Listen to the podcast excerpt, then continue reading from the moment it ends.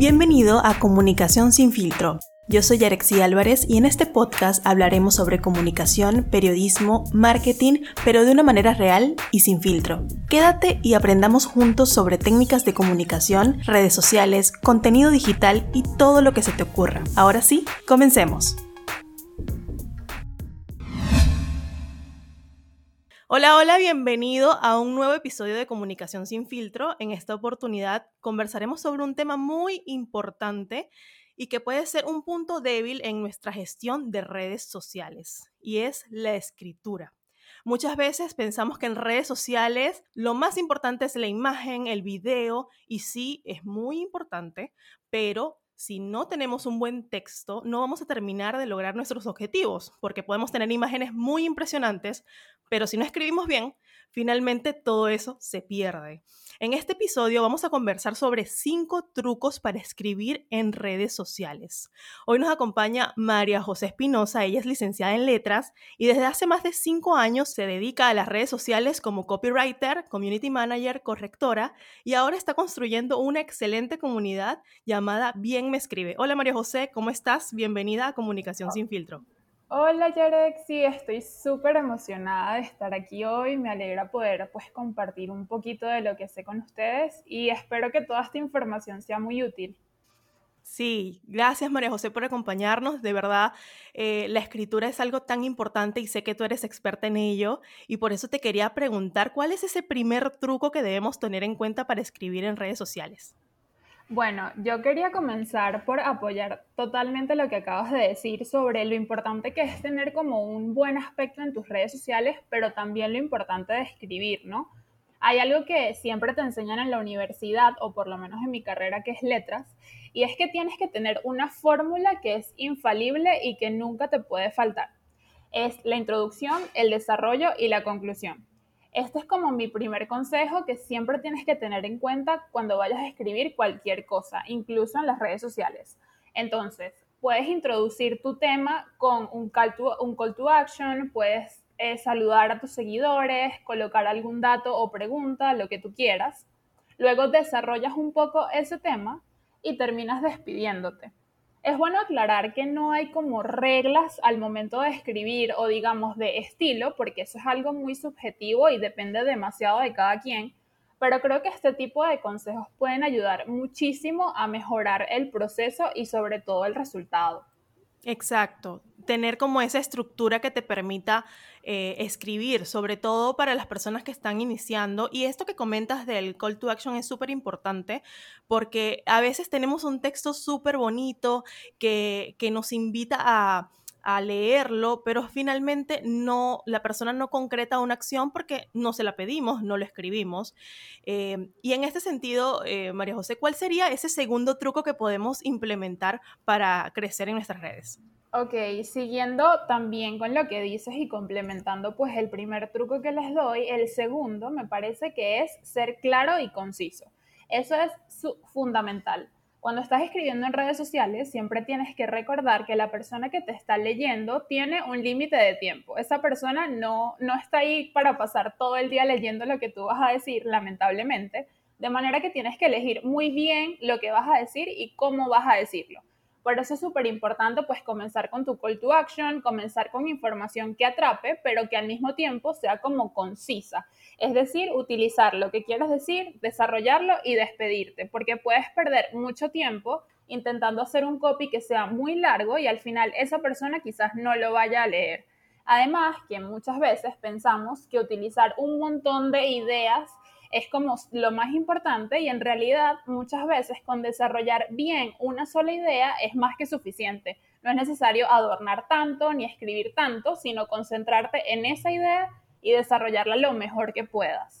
Excelente. Sí, esto es súper importante, de verdad que, eh, y la, idea que se me venía a la cabeza es que las redes sociales no son libros. O sea, si tú quieres consumir bastante texto, porque bueno, los amantes de las lecturas, los que nos gusta leer, siempre tenemos en cuenta eh, eh, los libros, ¿no? Pero cuando vamos a redes sociales queremos leer algo que me transmita algo sencillo, ¿no? no recordemos que cuando estamos en redes sociales tenemos diversos públicos, no todos son lectores, y tenemos que hacer que ellos puedan leer eso que nosotros estamos escribiendo. Como decía María José, es bien importante desarrollar una idea, no son cinco ideas, 20 ideas, aunque todas sean súper importantes, pero podemos dividirlas en secciones y bueno, hoy voy a hablar de una, mañana puedo hablar de otra y así vas, vas creando más bien más contenido para tus redes. Exacto, y puedes tener claras como tus plataformas y tus planes de acción. Creo que si quieres extenderte un poco más, puedes irte a un blog de manera que la gente pueda disfrutar de ese contenido si le interesa de una manera como más extensa. Pero siempre es bueno como estar consciente de que las redes sociales implican brevedad. Es algo que consumas rápido, te guste, hagas clic y te quedes o no. Exacto. Es bien importante tener en claro las, las plataformas. Y que sí, si nos encanta escribir, podemos tener un blog. Incluso si no te gusta escribir, también puedes tener un blog dependiendo de los, de los, este, de los objetivos que tengas, pero en realidad te tiene que atraer bastante este tema de poder este, escribir y desarrollar. Y sabemos que tal vez no todas las personas tengan esa inclinación a las letras, pero eh, las redes sociales están hechas en gran parte de eso y, y, sí debemos interesarnos un poco por aprender y para eso estamos conversando sobre ello, ¿no? Este, María José, ¿cuál sería ese tercer truco que le podemos dar a los, escuchas de comunicación sin filtro? Ok, yo estuve pensando, enfocándome bastante en redes porque es algo que me apasiona mucho y es, una, es como un espacio que he ido observando por mucho tiempo y es que cuando tú tienes una cuenta es súper importante que pienses en tus lectores. Siempre tienes que pensar en ese prospecto que va a leer tu contenido y pensar qué es lo que le puede gustar. Pues tienes que como armar ese perfil, hacer ese trabajo previo y pensar qué le gusta, qué le interesa, cuánto tiempo tiene para leerme, realmente le gusta leer mucho o poco. Son características que uno aplica a una red social en general, a tu plataforma, pero que también debes llevar al proceso de redacción, ¿no? Porque no es lo mismo tener un perfil de una persona que tiene mucho tiempo para estar ahí leyéndote o respondiendo a una persona cuyo perfil encaja más con alguien que se va más por la brevedad, por cosas muy muy muy planitas, muy sencillas, entonces todo eso influye un montón en el estilo que tú vas a aportar a tu marca, que al final es tu voz y por eso tienes que siempre ajustarla a las personas que te van a leer, porque al final son tus consumidores. Excelente. Tienes toda la razón. De hecho, que imaginemos, siempre es tener, tenemos que tener claro la naturaleza de nuestra marca. No es lo mismo eh, escribir para una marca educativa que está, que tiene eh, bastante que decir y que, claro, todas las marcas tienen muchísimo que decir, pero una marca educativa en sí, sus seguidores están interesados en consumir este contenido educativo. Pero imaginemos que ahora somos una marca de videojuegos y lo nuestro es más memes, más cosas cortas, entonces nos vamos a adecuar a nuestro consumidor que no va a venir a leer una reseña de un videojuego de mil palabras. O sea, tenemos que eh, pensar siempre... Discúlpame. Además que eso ya advierte mucho a tu seguidor y está ese proceso de elegir quedarse o no. ¿Sabes? Si, si le gusta ese contenido largo o corto o si prefiere pues quizás otra cosa, otra ventana y eso es totalmente válido. Creo que lo que siempre es importante es ser muy fiel a lo que tú quieres vender con tu marca y ajustar eso a las personas a las que quieres llegar. Creo que solo así es posible que tu público llegue como quieres. Exacto, que llegues a la persona ideal que te puede comprar, ¿no? Entonces, hay un montón de, variables que tenemos que tener en cuenta, pero sobre todo eso nos los va a dar la investigación. ¿Cuánto estamos investigando sobre ese público al que nosotros queremos llegar? Y eso tenerlo definido, bueno, a través de la construcción de tu público objetivo, de tu buyer persona, que te permita a ti saber a quién te estás dirigiendo, ¿no? Si te estás dirigiendo a un público que está buscando más el tema educativo, más el tema, o, está, está buscando más el tema de entretenimiento, evidentemente los copies van a ser diferentes y hay que, hay que tomarlo en cuenta porque es que se ve hasta raro cuando tú eh, eh, vas a, las redes sociales y encuentras una marca que no está definida con su, con su tono, ¿no? Está como que dispersa. Y, es, y ese tipo de, cosas, la gente lo nota y se va. Entonces es bien importante tener en cuenta estos aspectos. María José, y el cuarto em, truco que, le que podemos dar, ¿cuál sería? Ok, este truco em, para mí es fundamental, sobre todo por, porque yo me dedico a eso, pero yo siento que cualquier persona, seas community manager, copywriter, eh, bloguero, lo que tú quieras, tienes que llevarlo a cabo porque muchísimas veces, más de las que me gustaría, entro a medios, leo copies o cualquier cosa y veo muchísimos errores ortográficos, que son cosas muy básicas y que no deberían estar allí porque se supone que tú te estás dedicando a generar contenido y a escribir ese contenido de la mejor manera posible. Por eso, mi cuarto truco es corregir. Siempre hay que corregir muchas veces, no importa cuántas veces, porque en algunas ocasiones puedes ignorar unas cosas que si vuelves a releer en unas horas o minutos, puedes notar y corregir de una.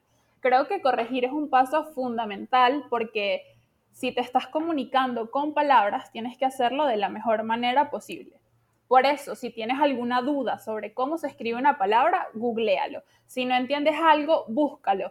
Pero jamás publiques una cosa que no estés seguro de, de que está bien. Por eso yo siento que la parte de corrección es muy importante y no siempre se toma en cuenta porque muchísimas veces tu contenido puede perder demasiada seriedad o sustancia porque hay errores. O por lo menos en mi caso, cuando por lo menos veo una imagen que no está bien escrita, me parece terrible y puedo hasta dejar de compartirla porque siento que son errores o quizás detallitos que se deberían como controlar desde antes, ¿no? Con una buena corrección previa que te toma nada más unos minutos, puedes hacer una gran diferencia. Totalmente. El poder de las comas, el poder de los acentos, pueden cambiar totalmente el sentido de una frase. Y ha pasado gente que analiza grandes campañas y que dice, bueno, esta frase no tiene sentido porque le falta una coma o porque tiene una coma de más. Entonces, hay cosas que son bien sencillas y que podemos ir aprendiendo. No, no tampoco se trata de que seamos unos gurús en las subordinadas, en las oraciones superpuestas, yuctapuestas. No se trata de eso.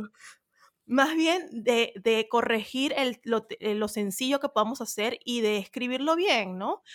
Exacto. Si tenemos, si tenemos la duda de cómo se escribe, si lleva una H, si no la lleva, bueno, entonces revisemos un poco antes, googlear, como dice María, súper fácil y de hecho también hace algún tiempo también compartí un post sobre herramientas que te, que te permiten a ti corregir el texto. O sea, no solamente el Word, porque ahora el Word poco a poco ha mejorado sus sugerencias, hace que no se te pasen espacios y este tipo de cosas que son sencillas, pero poco a poco también hay algunas herramientas que te corrigen en temas de, de sentido. O sea, cuando una oración estás repitiendo mucho una palabra o estás o, no tiene mucho sentido lo que estás diciendo o estás repitiendo, por ejemplo, me pasa a mí que hay, eh, cuando no quiero decir este o esta y pongo la misma, el, corrector me dice, no, esa palabra no va, no suena bien, pon esta otra vez o pon otra palabra diferente, ¿no? Y te da, te da sinónimos y te ayuda a enriquecer. Es que muchas veces, eh, digamos, en el proceso de redactar siempre vas a tener como tu borrador y a partir de ahí vas a ir curando, quitando, poniendo. Por eso siempre es súper importante como releer una y otra vez. Y bueno, yo recomiendo siempre, claro, eh, guiarte por las correcciones que te pueda hacer Word o que te pueda hacer el autocorrector, pero aún así siempre, siempre recomiendo releer, porque a mí siempre, bueno, no siempre, pero muchas veces me pasa que el autocorrector me pone tildes en sí que no llevan tilde o, cualquier detallito como ese, que por eso siempre es necesario que tú estés como pendiente de esos pequeños detalles que realmente hacen una gran diferencia. Sí, de hecho que sí, y que, eh, bueno, a mí me ha pasado, no sé a ti María, pero yo como comunicadora, yo me siento así como que, wow, me gustan mucho las letras, me gusta mucho escribir y a veces también cometo errores garrafales. Sí, total. O errores que, que que uno dice, por Dios, ¿cómo escribí esto? Eh, bueno, aquí en Confesiones sí, aquí en Confesiones Mías, recuerdo, este, una vez en un trabajo, yo estaba en, postulando, ¿no? A un trabajo de, creo que era asistente de comunicación, ya ni recuerdo qué era. Y era un trabajo así como que súper soñado para mí, porque, bueno, yo estaba en Venezuela y, era trabajar para un banco, y, y en ese momento para mí era como que un banco puede ser un salvavidas para que yo me quede en este país. eso, fue, eso fue lo que pensé. Y en ese momento hice una prueba, en ese momento hice una prueba así súper extensa y me acuerdo que eh, no me acuerdo ni siquiera de la palabra, pero escribí una Z donde no iba la Z. Y la reclutadora vio eso y cuando y me pregunta, ¿esto se escribe con Z o sin Z? Y yo, mi respuesta inmediata fue sin Z. Ah, pero lo escribiste con Z. Y yo, no puede ser, perdí, perdí mi oportunidad, me sentí muy mal. Sí, me sentí mal como por dos meses. Eh, y bueno, esos son, este, luego yo dije, no, no quedé, no me llamaron, eso fue por la Z, fue por la Z, me culpé como, como dos meses por la Z. Y lo peor es que luego yo, eso fue empezando 2017, a los cinco meses yo me, me vine a Lima, ¿no? Y este, pasó el tiempo y me llamaron de ese trabajo diciendo que yo había sido seleccionada, pero que la gerente del área se había ido, no sé qué, y yo, no puede ser, yo culpándome los dos meses por la Z y literalmente... Bueno, ya sabes que no fue la Z. Por lo menos, ya sé que no fue la Z, pero fíjense la importancia de la ortografía, ¿no? La, la importancia de escribir bien y de, y de tomar en cuenta no solamente los que tenemos profesiones creativas, sino todos en general deberíamos saber escribir bien y sabemos que sí pasan errores de este tipo, pero como dice María, corregir. Este, muchas veces pensamos que la buena escritura es como algo solo de las personas que se encargan de escribir para medios, de redactar cualquier cosa, pero lo cierto es que no, es algo de tu día a día y mientras mejor lo hagas, pues es como más efectiva la comunicación o el mensaje. Y creo que equivocarse es normal, todos somos seres humanos, eso es lo más normal del mundo, pero también es súper importante ir aprendiendo pequeñas cositas para disminuir, digamos, el margen de error, ¿no? Porque las equivocaciones, bueno, a mí me pasan todo el tiempo y, y, lo importante es aprender de ellas y corregirlas para que en el futuro quizás no, no sea ese el error, sino otro. Sí, súper importante el tema de leer, releer y yo creo que poco a poco esos errores van ocurriendo menos siempre que prestemos atención a esas correcciones que estamos haciendo. Y bueno, María, ¿cuál sería ese último truco que nos dejarías? El último truco que me gustaría compartirles es asegurarles que no tienen nada de malo comenzar otra vez. La escritura es un proceso de idas y venidas, de borrar, de reescribir, de volver a hacer o plantear y eso es totalmente válido. No nos tenemos que sentir mal porque tuvimos una idea que nos encantó y cuando la llevamos al papel quedó terrible o no nos gustó, porque es totalmente válido. Es como construir, luego borrar, luego agregar esto, luego quitar lo otro. Creo que es importante tener eso siempre en cuenta porque hay que quitarnos ese miedo de comenzar de nuevo. A veces pensamos que porque tenemos un párrafo, entonces ya no se puede borrar. Y lo cierto es que sí, hay que borrar, hay que volver a leer, hay que volver y agregar y quitar cosas porque es parte del proceso. No hay que tenerle miedo a esa parte porque siento que es fundamental y es lo único que te va a hacer como lograr el resultado que esperas. Y si logras el resultado que esperas, vas a llegar como a la persona que quieres llegar, ¿no? Porque te gusta lo que escribiste y te gusta lo que estás comunicando. Exacto. Si, si algo no te parece, no crees que cuadre, o de repente, porque a veces pasa que mientras más escribimos, vamos desarrollando en, ese mismo post o en ese mismo eh, Word que estamos escribiendo, em, vamos desarrollando otras ideas y cuando releemos vemos que ah, este párrafo no va aquí, o tal vez no suena tan bien, o tal vez no está muy bien escrito, y no tengamos miedo a volverlo a hacer, ¿no? Este, a, a volver a corregirlo, a volver a ahondar en ese párrafo, porque eso es lo que va a hacer que hagamos textos de buena calidad y que hagamos textos que atrapen a nuestros usuarios, ¿no? Es bien importante eso, ¿no? Y también algo que leí en estos días de una amiga es abrazar la cultura del error, ¿no? Sí, no necesariamente el, eh, lo que esté, el producto terminado nos va a gustar del todo y vamos a tener que eliminarle cosas. No, seamos lo suficientemente humildes de decir, mira, esta idea no va bien, no va aquí, y la podemos borrar, ¿no? En vez de, de mm, pasarlo por alto y dejar que, que, así suceda, ¿no? Creer que nunca, que todo lo hacemos bien a la primera. tenemos que... Sí, creo que es súper importante ese paso. Exacto, volver a, volver a releer nuestros textos y a decir, bueno, esto no va, no va muy bien, volvamos a hacerlo, ¿no?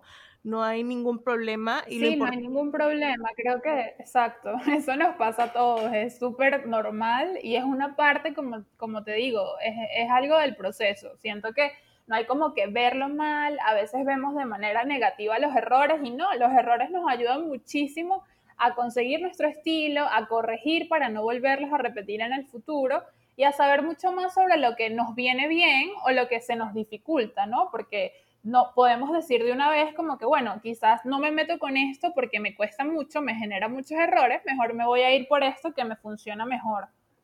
Exacto, exacto. Y, y, si eso que en lo que has cometido errores eh, te sigue apasionando, eh, corregir y avanzar, ¿no? Corregir y avanzar, porque a veces y pongo mi ejemplo, ¿no? Al inicio, cuando yo empecé a crear contenido, había personas que me corregían un montón y me decían, ay, Yarexi, este párrafo no está, no está bien escrito, o estás escribiendo muy largo, o estás escribiendo muy corto, o este, esta Z no iba aquí, no sé, en fin. Y eso a mí me ayudó a... las Z. Sí, las Z, o por ejemplo, te faltó una palabra acá, ¿no? Porque a veces, bueno, cuando escribes, hay programas donde escribes como, por ejemplo, Illustrator y no no te permite corregir, o sea, te, no te corrige. Exacto, no te corrige y a veces te falta un, por temas visuales, te falta, no sé, una O y se te borró y ya lo publicaste. Sí, que eso es súper normal, eso es súper normal, provoca ponerse a llorar, pero es súper normal cuando estás diseñando. Y, y luego tienes un post con 70 comentarios y te das cuenta del error y dices, no, yo no lo puedo borrar, pero este no lo puedo bajar. Entonces me pasó una vez así, ¿no? Como que alguien me dijo, pero tú estás cometiendo un error, ¿no? Y yo dije, mira, de, de las 70 personas que me están leyendo, solamente una se ha dado cuenta del error, así que seguiré adelante, seguiré con mi vida. Sí, sí, hay que llevar esa cuenta. Creo que es el mejor consejo. Toma, préstale atención a la mayoría que si no te corrigió, bueno, podemos dejar por esta vez eso ahí. Y para el próximo, tomar atención de que no te vuelva a suceder. Pero, pero sí avanzar, ¿no? Y este, María José, yo quería también aprovechar el espacio ya para finalizar, para que nos contaras un poquito sobre tu comunidad en redes sociales, cómo te pueden encontrar y, y, cómo te pueden seguir. Claro, em, bueno, para quienes no estén muy al tanto, yo tengo una cuenta que, bueno, le pongo muchísimo cariño y que hago con toda la dedicación y amor del mundo, que se llama arroba bien me escribe. Allí pues lo que trato es de compartir muchísimas de las cosas que yo aprendí en mi carrera y que siento que pueden ser muy útiles cuando vas a escribir, ¿no? Que son como detalles que hacen una gran diferencia. Y me encanta como compartirlo a modo de trucos porque creo que es la manera más fácil de llegarle a las personas, no, no hacerlo como con términos demasiado rebuscados, como a modo de manual, sino más como algo alcanzable para quienes me están leyendo y que se entienda fácilmente y que puedan aplicar muy fácilmente. Y la verdad creo que se ha creado como una comunidad súper chévere en la que disfruto un montón. Bueno, claro, siempre hay personas que, que me encuentran errores donde no los hay, siempre intentan corregir algunas cosas, pero nada, poco a poco ahí voy siempre tratando de compartir un poco de lo que sé, seguir con mi filosofía de lo importante que es redactar bien para cualquier cosa que vayas a hacer y nada, si les llama la atención ese tema, si les gusta, digamos, como eh, avanzar un poco en, esta, en esto de la redacción, aprender detalles y aplicarlos a sus textos, pues los invito a que me sigan porque es muy divertido y creo que pueden aprender bastante. Así es, excelente. Ya entonces pueden seguirla en Bien Me Escribe, la pueden también buscar en LinkedIn como María José Espinosa para que puedan aprender de ella. Yo he aprendido muchísimo, así que les invito a seguir aprendiendo. María José, muchas gracias por acompañarnos en esta oportunidad. Gracias a ti por la invitación, de verdad que me encantó y espero que, bueno, todo esto eh, les sea súper útil a quienes nos estén escuchando. Gracias, gracias por, por darte el tiempo de enseñarnos. Y bueno, a todos los que nos están escuchando, nos vemos o nos escuchamos la próxima semana en otro episodio de Comunicación sin filtro. Hasta la próxima.